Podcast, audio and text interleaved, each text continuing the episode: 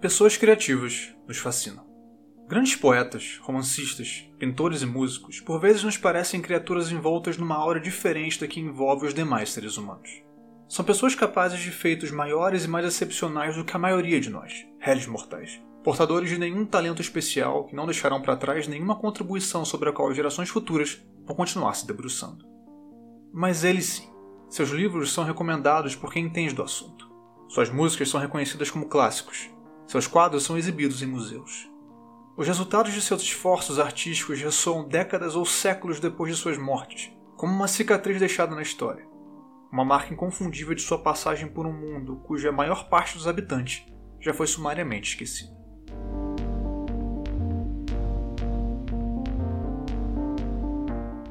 Pessoas altamente criativas, em especial as que são apontadas como mestres de movimentos artísticos, são também objeto de muita especulação. Como será que foram capazes de produzir o que produziram? De onde vinham suas ideias? Em meio a tantos outros, como é que essa pessoa específica foi capaz de criar esse determinado conjunto de obras que a elevou em relação aos demais, a ponto de tornar sua influência incontornável? Há muitas respostas possíveis, é claro. Mas há uma que aparece com certa frequência e é apresentada como um ponto em comum entre essas pessoas tidas como brilhantes. A ideia de que foram indivíduos tristes, depressivos, atormentados, que foi deste estado de espírito melancólico que tiraram combustível para suas criações. Alguns, inclusive, pareciam imersos numa disposição mental mais séria, perdendo contato com a própria realidade, e de algum modo teriam canalizado sua confusão naquilo que produziram. Dito de outra maneira, para muita gente parece haver uma conexão entre criatividade e algum tipo de transtorno mental.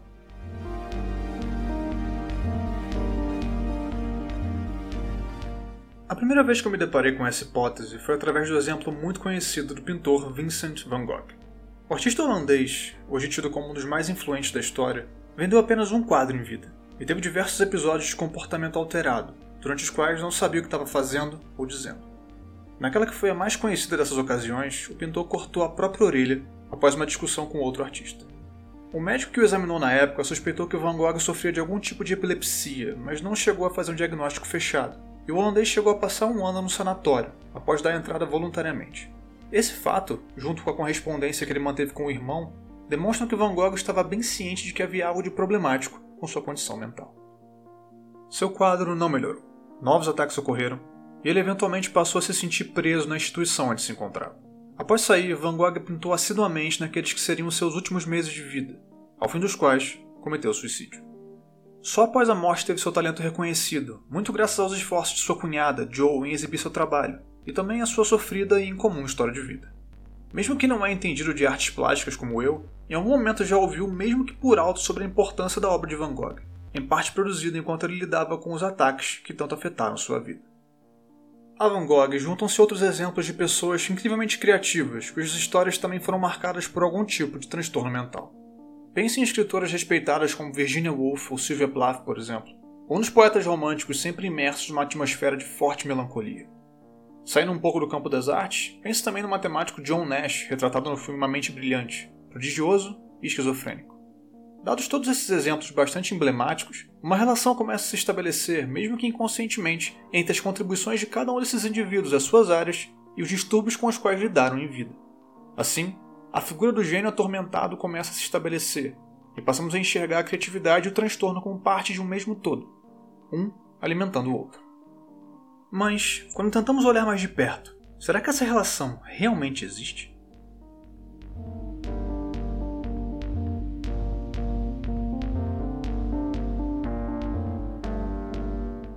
Antes de mais nada, vale a pena especular o que motiva essa conjectura sobre uma suposta conexão entre criatividade e as várias formas de distúrbios psicológicos. Eu citei o exemplo de Van Gogh, que é bem conhecido, mas por que ele é conhecido? Só aí já nos deparamos com uma questão bem pertinente, que se refere às narrativas sobre pessoas criativas e famosas que circulam na cultura e na mídia. O que faz com que algumas dessas pessoas ganhem mais destaque do que outras quando se trata de pensar sobre suas carreiras e seus processos criativos. Claro que o talento e a influência delas entram nessa equação. Van Gogh é considerado um mestre do seu ofício, assim como Sylvia Plath e Virginia Woolf na literatura. No campo da música, podemos citar Beethoven, por exemplo, outro importante personagem histórico que levanta especulações sobre depressão ou mesmo transtorno bipolar. Mas isso por si só já seria o suficiente para nos debruçarmos tão detidamente sobre suas vidas, a ponto de tentar identificar a, entre aspas, origem de sua criatividade? Ou será que a coisa se dá no sentido oposto? Ou seja, os detalhes peculiares sobre eles é que nos fazem prestar mais atenção na obra que desenvolveram. Pode parecer uma questão secundária, mas todos sabemos que gente comum não costuma chamar atenção. Temos certa inclinação por histórias escandalosas ou perturbadoras, e artistas com trajetórias pessoais problemáticas capturam mais do nosso interesse do que pessoas, entre aspas gigantes, normais, ou dito de outra forma, pessoas de vida mais pacata. Não são estas que inspiram grandes perfis em revistas, ou biografias de centenas e centenas de páginas contando tudo que você sempre quis saber sobre aquele cantor ou aquela atriz famosos, que depois vão ser adaptadas como séries na Netflix ou filmes hollywoodianos. Sim, pessoas criativas nos fascinam, como eu disse no início, mas pessoas criativas com vidas conturbadas são as que nos fascinam de verdade. Permanecendo um pouco mais no exemplo do Van Gogh. Basta dizer que um grande artista que cortou fora a própria orelha chama muito mais atenção do que outro grande artista que não cortou. Eu automaticamente quero saber mais sobre o primeiro cara, incluindo aí sua obra. Enquanto que na obra do segundo eu talvez não me aprofunde tanto, afinal, aparentemente, não há nada de incomum a respeito de sua pessoa. É importante considerar, portanto, que a noção de que criatividade e distúrbios têm algum tipo de conexão talvez tenha surgido muito mais de uma superexposição ao exemplo de certos indivíduos do que algo que se faria perceber naturalmente. A pesquisadora Krista L. Taylor afirma que a fixação por relatos de artistas sofredores acaba por criar uma espécie de estereótipo no senso comum, a partir do qual essa figura do gênio atormentado se consolida.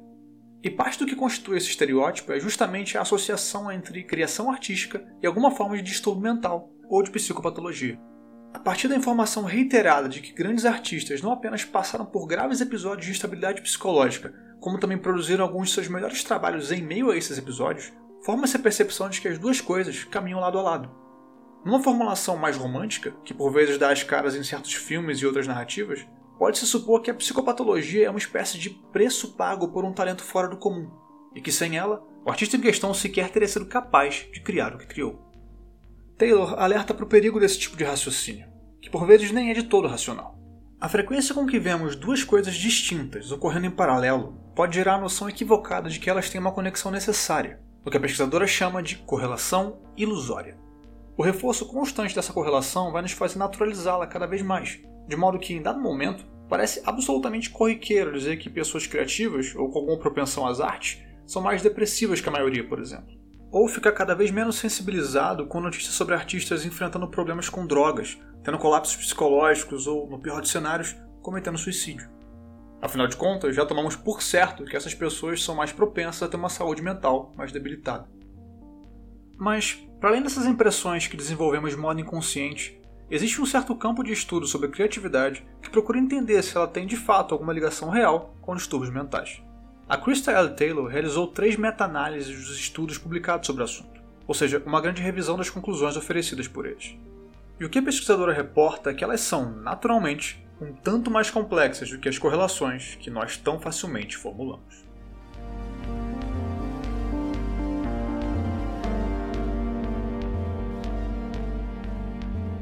Vamos começar apontando uma conclusão específica de algumas dessas pesquisas. Nelas, utiliza-se a profissão como indicador de criatividade. Para os propósitos desses estudos, um pintor seria considerado mais criativo do que um cientista, por exemplo, porque, de novo, o indicador escolhido é a ocupação. A vantagem desses estudos é que eles podem abranger um grande número de pessoas a partir de certos registros médicos. Assim, é possível conferir, por exemplo, quais as profissões de pessoas com um histórico de distúrbios mentais. E vejam só, de acordo com os dados coletados, a incidência de procura por tratamento para lidar com sintomas de distúrbios é maior entre pessoas empregadas em alguma ocupação ligada à criatividade. Uma possível explicação para isso é que as tais profissões consideradas criativas, e nesses estudos elas majoritariamente estão no campo das artes, fornecem uma estrutura menos rígida e maior autonomia do que as demais profissões e empregos. Como em muitos casos o transtorno se torna um obstáculo para performances profissionais mais regulares, estas profissões teriam algo de particularmente atraente para indivíduos que enfrentam tais transtornos. Alguns estudos vão mais fundo e calculam que, dentro de certos estilos artísticos específicos, as taxas de psicopatologia são mais altas ou baixas do que em outros. Entre artistas expressionistas, em média, há menos casos de psicopatologia do que entre os artistas abstratos, por exemplo. Já entre escritores, os que trabalham com prosa seriam mais propensos à depressão do que poetas. Se considerarmos essas pesquisas, a conclusão geral parece ser que, sim, a conexão entre criatividade e transtornos psicológicos existe em alguma medida. Mas calma, aqui nós falamos de profissões consideradas criativas. Essa é só uma maneira de definir o que seria criatividade e onde estariam estas pessoas criativas. Não é a única, e talvez nem seja mais apropriada. Isso por si só já é uma observação importante.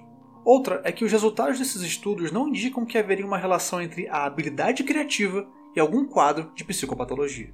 Dizer que há mais pessoas com distúrbios psicológicos entre artistas, de novo, uma ocupação, não é o mesmo que dizer que os indivíduos com distúrbios são mais criativamente habilidosos do que a maioria das pessoas. Sequer sabemos se esses artistas são de fato bons. A questão não termina aí, portanto. Além do mais, há outros estudos que não corroboram a ideia de que existe uma conexão. Testes em que outros marcadores de criatividade são escolhidos, por exemplo, quando participantes são orientados a imaginar soluções para diversos problemas, concluíram que pessoas com ou sem transtornos diagnosticados têm resultados basicamente semelhantes. Uma única diferença na abordagem do estudo, a maneira como criatividade é definida e medida, nesse caso a partir da capacidade de produzir ideias para resolver determinadas situações hipotéticas, já muda bastante os resultados obtidos.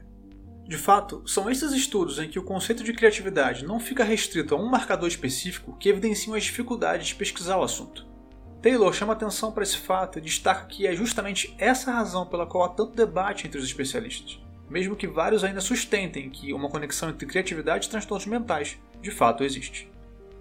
Na opinião desses pesquisadores, entre os quais se destaca Nancy Andreessen, nome muito citado no âmbito do debate sobre o tema, haveria certos pontos de semelhança entre a criação artística e o estado mental provocado por certos transtornos. Episódios psicóticos de mania, depressão ou mesmo esquizofrenia são caracterizados por um desorganizado fluxo de ideias e pelo afrouxamento nas associações feitas pelo cérebro.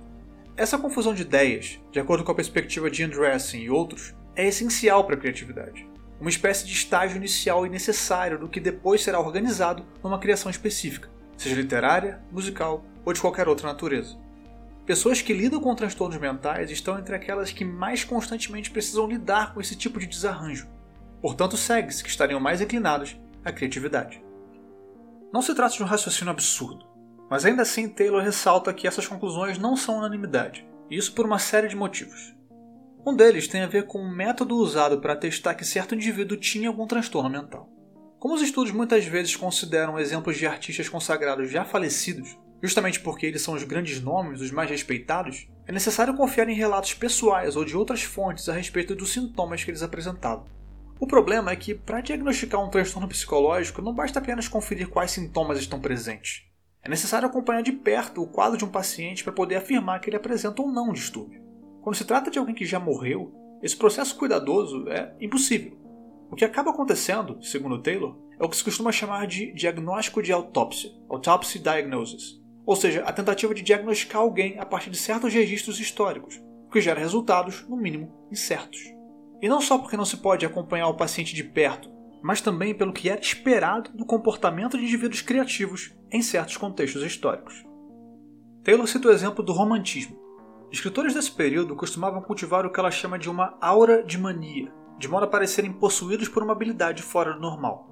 Autores que agiam assim tendiam a ser vistos como os criativos do seu tempo, de modo que provavelmente haverá mais registros sobre eles e suas atitudes incomuns mas isso não se conclui que tais pessoas sofriam de transtornos mentais. Pode ser o caso de estarem apenas correspondendo ao ideal específico e estereotipado de genialidade, que, apesar de estranho e excêntrico, fazia sentido no contexto em que se encontravam. Além disso, mesmo que os sintomas registrados em diários, cartas e outros relatos tenham correspondido 100% à realidade, ainda assim não poderia haver certeza sobre o diagnóstico, já que os mesmos sintomas podem aparecer em transtornos diferentes, e até em doenças que sequer são transtornos mentais. Se diagnosticar um paciente vivo já é desafiador, imagine um já falecido. O quadro de Van Gogh varia dependendo de quem faz a análise. Para alguns, o pintor era bipolar, para outros, esquizofrênico. Para outros ainda, o que ele tinha eram sintomas de sífilis ou até mesmo de envenenamento por chumbo. E o mais provável é que jamais venhamos a saber com certeza. Taylor completa afirmando que até mesmo as pesquisas feitas com pessoas vivas apresentam problemas de metodologia e procedimento. Aqui as questões são de cunho mais técnico, como o fato de muitos estudos não serem feitos com amostragens aleatórias, de modo que não se poderiam fazer grandes generalizações a partir dos participantes testados. Outro obstáculo é o chamado viés de recordação, recall bias, que entra em cena quando pesquisadores conduzem entrevistas com pessoas tidas como criativas e perguntam se elas se lembram de já terem apresentado sintomas associados com transtornos mentais. O que ocorre é que os participantes tendem a se lembrar dos sintomas que eles já associam a algum tipo de influência sobre sua criatividade, o que acaba contaminando os resultados. Por todas essas razões, é seguro dizer que a relação entre criatividade e transtornos mentais não está descartada, mas certamente está bem longe de ser um fato comprovado.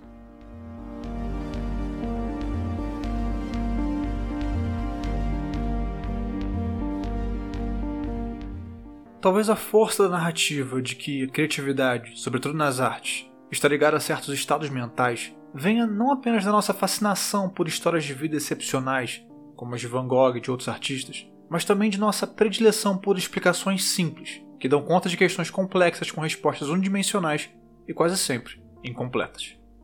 Quando olhamos para o que tantos artistas brilhantes conceberam, é tentador acreditar que por trás da força criativa de cada um deles havia algum componente inato, incontrolado, algo que se apoderava deles e os tornava capazes de criar da maneira como criaram. Algo inclassificável que ou você tem ou não tem. Pessoas criativas nos fascinam. É natural que imaginemos que elas de algum modo são diferentes do restante de nós, que foram agraciadas com um dom, uma propensão natural, uma capacidade a qual apenas uma minoria privilegiada tem acesso. E certos discursos fortalecem essa noção. O escritor que diz que a história tomou conta dele, que os personagens agiam por conta própria e ele era incapaz de controlá-los, por exemplo. Ou aquele prodígio que consegue tocar uma penca de instrumentos desde os 3 anos de idade. É claro que casos assim existem, mas é a excepcionalidade deles que os faz ganhar tanta notoriedade. É muito mais interessante a história do artista consumido por sua arte, possesso por uma visão que precisa ser manifesta neste mundo na forma de literatura, música, pintura ou seja lá qual for a modalidade, do que a história da grande maioria dos artistas mais respeitados. Essas histórias são por vezes morosas e repetitivas, pois não falam da criatividade se revelando na forma de arroubos súbitos, mas de algo cultivado por meio de prática, constante incessante, perseverante. Prática. No randômico número 20, quando eu conversei com o Bruno Grande sobre o desafio de produzir conteúdo em 2020, eu comentei sobre alguns dos conselhos de escrita dados por alguns dos meus autores e autoras favoritos, e como não tem nada de novo neles. Mas o ponto é esse mesmo. Para chegar onde chegaram, essa galera teve que se aplicar em um esforço diário de se tornar melhor numa determinada arte, a escrita, e só conseguiram isso pela regularidade com que praticavam, todos os dias. Estando com vontade ou não, sentindo-se, entre aspas, do tamanho de Júpiter, inspirados ou não. Em certo sentido, a associação de criatividade com transtornos mentais faz parte dessa visão idealizada do artista do seu ofício, que passa a ser visto não exatamente como isso, um ofício, mas como algo que nasce ou não com você, ou que simplesmente se manifesta ao longo da sua vida, como um transtorno. E isso é problemático por pelo menos duas razões. A primeira é que essa narrativa pode levar a uma certa romantização dos distúrbios mentais. Afinal, se eles são mesmo necessários para ativar a criatividade, tratá-los pode significar a perda do seu talento. Só que não existe evidência alguma que isso seja nem remotamente verdade. A habilidade artística não se dissipa quando se busca assistência psicológica ou psiquiátrica. O melhor a fazer é procurar ajuda. A segunda razão é que todo o trabalho envolvido no fazer artístico acaba sendo desprezado, e pessoas que desejam tomar o caminho das artes podem se ver como incapazes por não terem nenhum tipo de condição pré-existente que as façam se sentir de algum modo diferente. Escrever, desenhar, atuar e todas as demais atividades artísticas envolvem aprendizado e técnica. Não se trata de dizer que qualquer um pode ser capaz de se dar bem em qualquer área, mas que a ausência de alguma marca distintiva ligada ao seu estado psicológico não é indicativo de nada. Pessoas criativas nos fascinam. Criamos todo tipo de teoria para explicar o talento que elas exibem. E talvez a explicação menos empolgante seja melhor. Elas o cultivaram por anos a fio através de trabalho duro. E se muitas delas conseguiram fazê-lo enquanto lidavam com transtornos mentais, que certamente não ajudaram nesse processo, talvez seja essa a verdadeira razão pela qual deveríamos considerá-las excepcionais.